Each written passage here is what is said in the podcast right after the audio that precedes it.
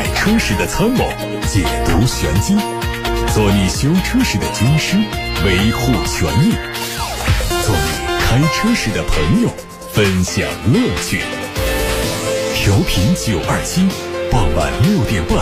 董涛说车，只和车友在一起。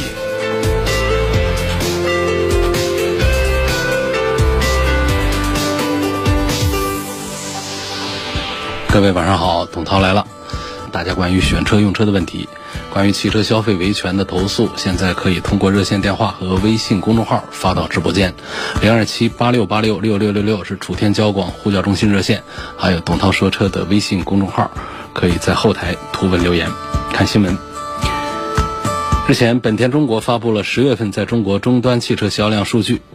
数据显示，今年十月份，本田在中国的终端销量十八点零七万辆，同比增长了百分之二十二点三。其中，广汽本田终端销量八万五千六，同比增长了百分之二十五点八，连续六个月创下历年单月终端汽车销量历史最高纪录。东风本田汽车有限公司十月份的终端销量是九万五千一，同比增长了百分之十九点三，连续四个月创下历年单月终端汽车销量历史最高纪录。具体车型方面，雅阁、缤智、皓影、凌派、飞度、思域、CRV 以及 XRV 等八款车型十月份的销量都突破了万辆，其中雅阁、思域和 CRV 的十月份销量超过两万辆。十月份。搭载锐混动系统的车型总销量为两万一千九，创下了混合动力车型月终端销量历史的最高纪录。继梅赛德斯奔驰全新 C 级轿车版车型谍照陆续曝光后，旅行版车型白车身也已经正式下线。从发布的图片中可以看出，新车的细节设计和轿车版一致，内饰配备了悬浮式的液晶中控屏，并且匹配奔驰 S 级同款的大尺寸斜面中控屏。新车会在明年九月份正式亮相，十一月开始预售，正式交付时间是在后年的第一个季度。动力方面继续用的是 2.0T 涡轮增压发动机。部分车型还会适配四十八伏的轻混。海外媒体发布了一组宝马四系 Grand Coupe 的路试照片，外观延续现款四系的风格，不同的是它采用四门设计。动力方面提供的是 2.0T 和 3.0T，3.0T 会用四十八伏的轻混。官方并没有发布这个车的具体亮相时间，但根据谍照的伪装程度看，新车可能在今年年底或者是明年上半年期间就会完成亮相。新款雷克萨斯 LS 有望在广州车展上首发。外观上看到新车的前大灯组结构经过了重新调整，视觉效果更加犀利。尾部方面，尾灯是全新的设计，保险杠的排气也有调整。动力继续用3.5升 V6 加电动机组成的混动系统。网上传出一张新一代斯巴鲁 BRZ 的预告图，会在本月正式发布。从此前曝光的假想图看，它延续了经典的酷配双门轿跑的设计，前进气格栅的尺寸有所增大，大灯组是全新的造型，尾灯组是重新的设计，棱角更加分明。动力方面，将换装水平对置四缸机，最大输出功率为两百六十四匹马力，较现款的动力规格有很大的提升。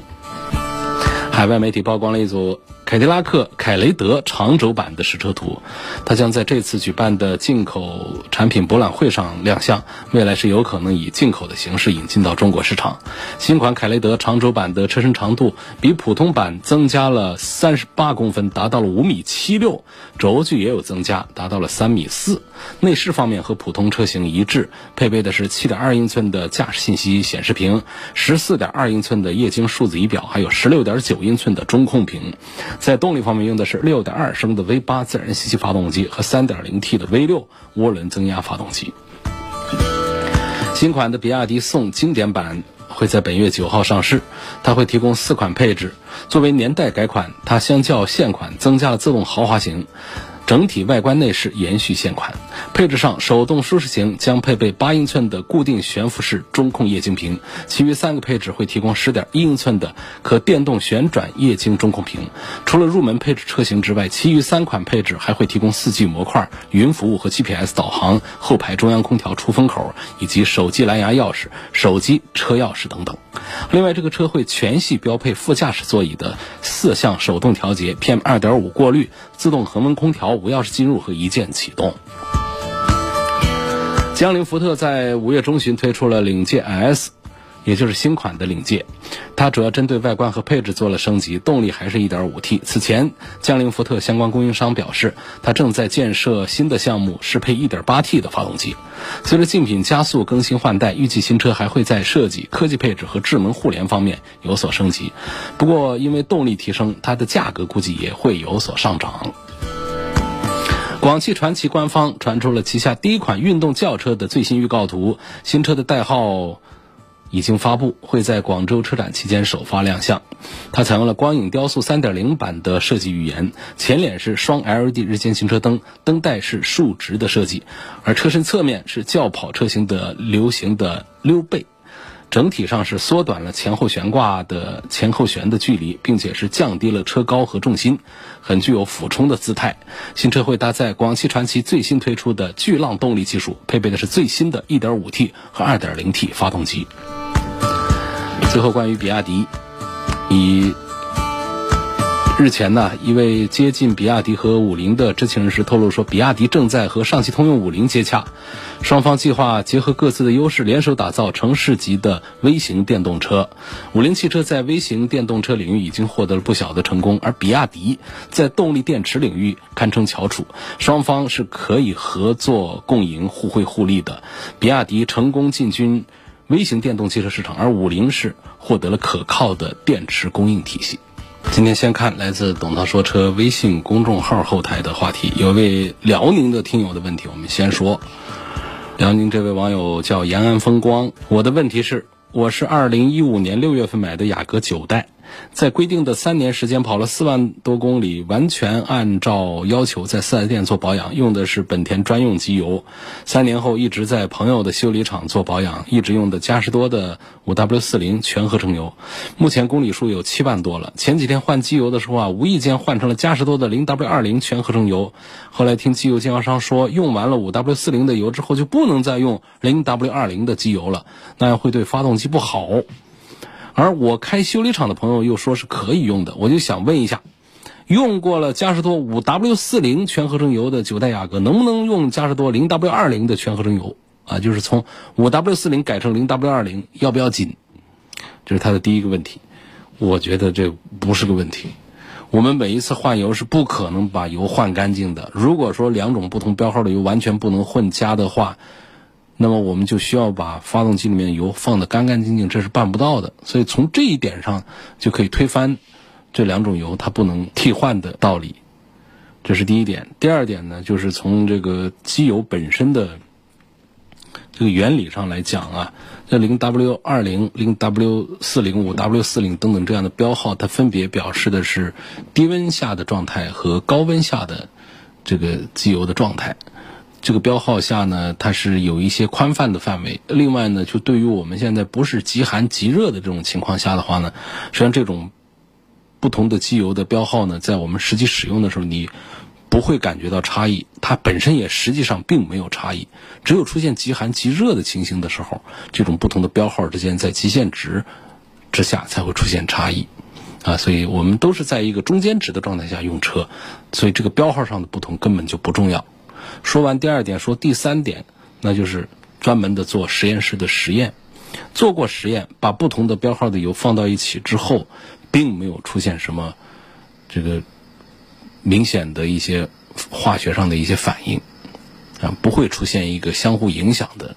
这么一个情况，而且同品牌它们的大体的成分都是一样的，不同的标号是不同的添加剂。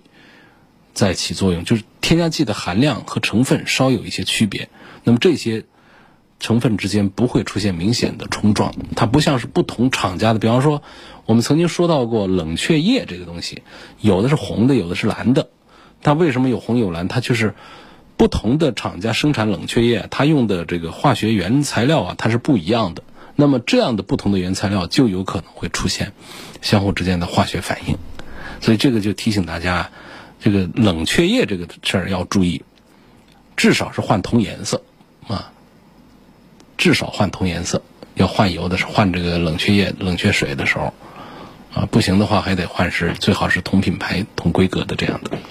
那么说到机油这个事儿呢，你从五 W 四零换成零 W 二零，你放心用吧，就正常用。你那个修理厂的朋友说的是对的啊，那个四 S 店的那个说法是错的。经常佛系开自动挡的车，会不会把车开肉了？轻缓的踩踏油门，容不容易产生积碳？我觉得不至于说把车开肉。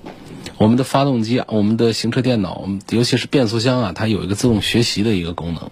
它就是学习我们每个人的驾驶习惯，它形成一些记忆。但是呢，这个习惯也是很容易打破的。比方你一段时间踩油门啊，干什么都很轻巧，它学习之后，它在这个电脑程序方面，在喷油啊，在换挡这个方面，它会有一些变化。但是当你又变成很凶猛的驾驶风格的时候，它也很快又会适应过来，又会学习过来的。所以这不用担心，说我开车特别慢，会不会就把车子整个就开肉了？倒是说在哪儿呢？就还是后面说的，就是它可能会导致我们的车积碳产生，就是我们那些。开车特别慢，或者手动挡换挡特别早，自动挡开车特别慢的发动机，总是在一个这个中低转速下走走停停的这种情况下，它是更容易产生积碳。那反而我们的那种高转速行车的情况下呢，它燃烧效率更高，燃烧室里面发动机里头燃烧效率高，燃烧效率高呢就烧得更充分，那么产生的碳也就会更少一些，这个是有科学道理的。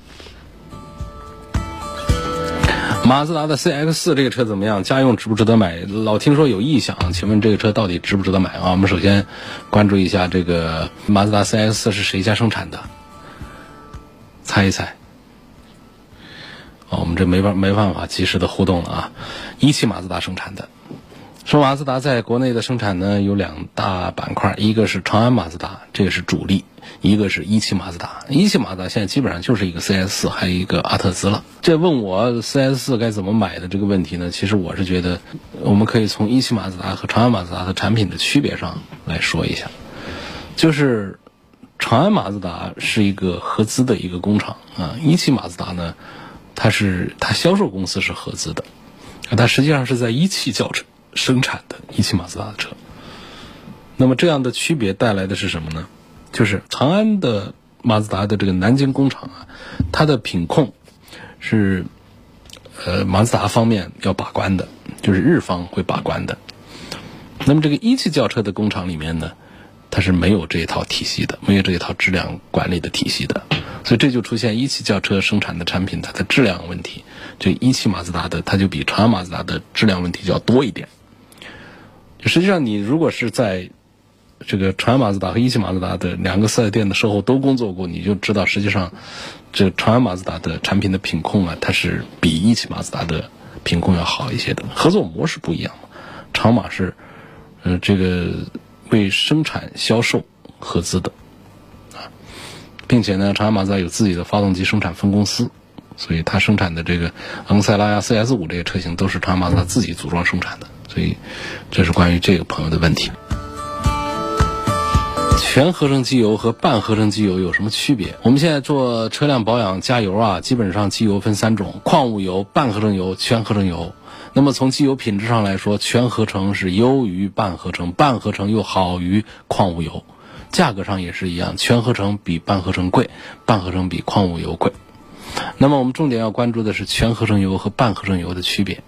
全合成油那就是人工合成，那最早其实是在航空领域的，后来在赛车领域，现在在轿车、普通轿车上也越来越普及。全合成机油的性能，不管是流动性、抗氧化性，还是降温的能力，都是最好的，当然成本也是最高的。所以一般来说，全合成机油推荐是给那带涡轮增压的发动机，或者说大排量的自然吸气发动机来采用，因为那些发动机的构造复杂，然后运动强度高。它需要质量更好的油，特别是有些朋友在问的是，我是一个自然吸气的一个发动机，我用全合成油会不会毁车？会不会有什么问题？这个是没有什么问题，主要是没有必要，因为全合成油的开发初衷就是针对高性能车的，比如说以前这大排量的自吸的赛车都是全合成油，而且现在大排量的自吸基本上也都是用全合成油的。单纯的从机油的基础油的等级上看呢，这个这必要性呢也是。没有的，为什么呢？就是，呃，基础油的等级上肯定全合成的基础油的等级要更高一些，但是从目前的机油市场上来看呢，高的度是有限的。啊，按道理呢，就是最严谨的全合成的基础油啊，它本来应该就是用四类油，PAO 四类油，再加上添加剂秘方来制成的。那么在四类油的底下呢，是三类基础油，那就半合成；二类基础油，矿物油。但实际上，现在的主流的机油品牌当中，几乎啊都找不到用 PAO 为基础油的产品，百分之九十九都是用三类基础油，就是半合成基础油，再加上呃这个氢聚合反应来形成的这个伪全合成。所以目前的全合成机油在基础油的油品方面，并没有比半合成的纯三类油强多少。你说我一自然吸气的车还有没有必要一定追求这个全合成的机油呢？在董涛个人看来就没有多的必要了啊。那么这个半合成机油呢，它就是矿物油和全合成油的一个混合产物了。就半合成油的性能表现肯定弱于全合成油，更换的周期也要短啊，价格也更加的便宜，性价比也比较高啊。虽然性能方面比全合成油要差一点。但只要是正规合格的半合成机油，一般的自然吸气发动机是完全适用，绝对放心。那如果说自然吸气发动机用半合成油好还是全合成油好的话，肯定是全合成油更好一些，因为全合成油稳定性高啊，抗油泥能力强啊，啊。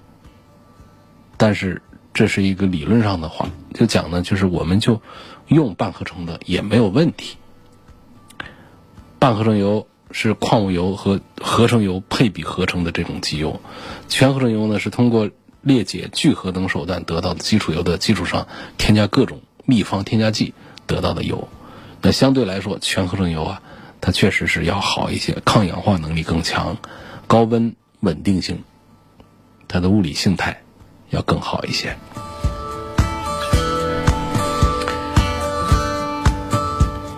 今天这几次说到了积碳的问题啊，还有网友在问，为什么现在的车里面那么多积碳？我刚才讲了三个方面，呃，驾驶习惯这个方面我就不多说了，反正开得慢的确实积碳容易生成。我想从汽油和发动机的构造这两个层面，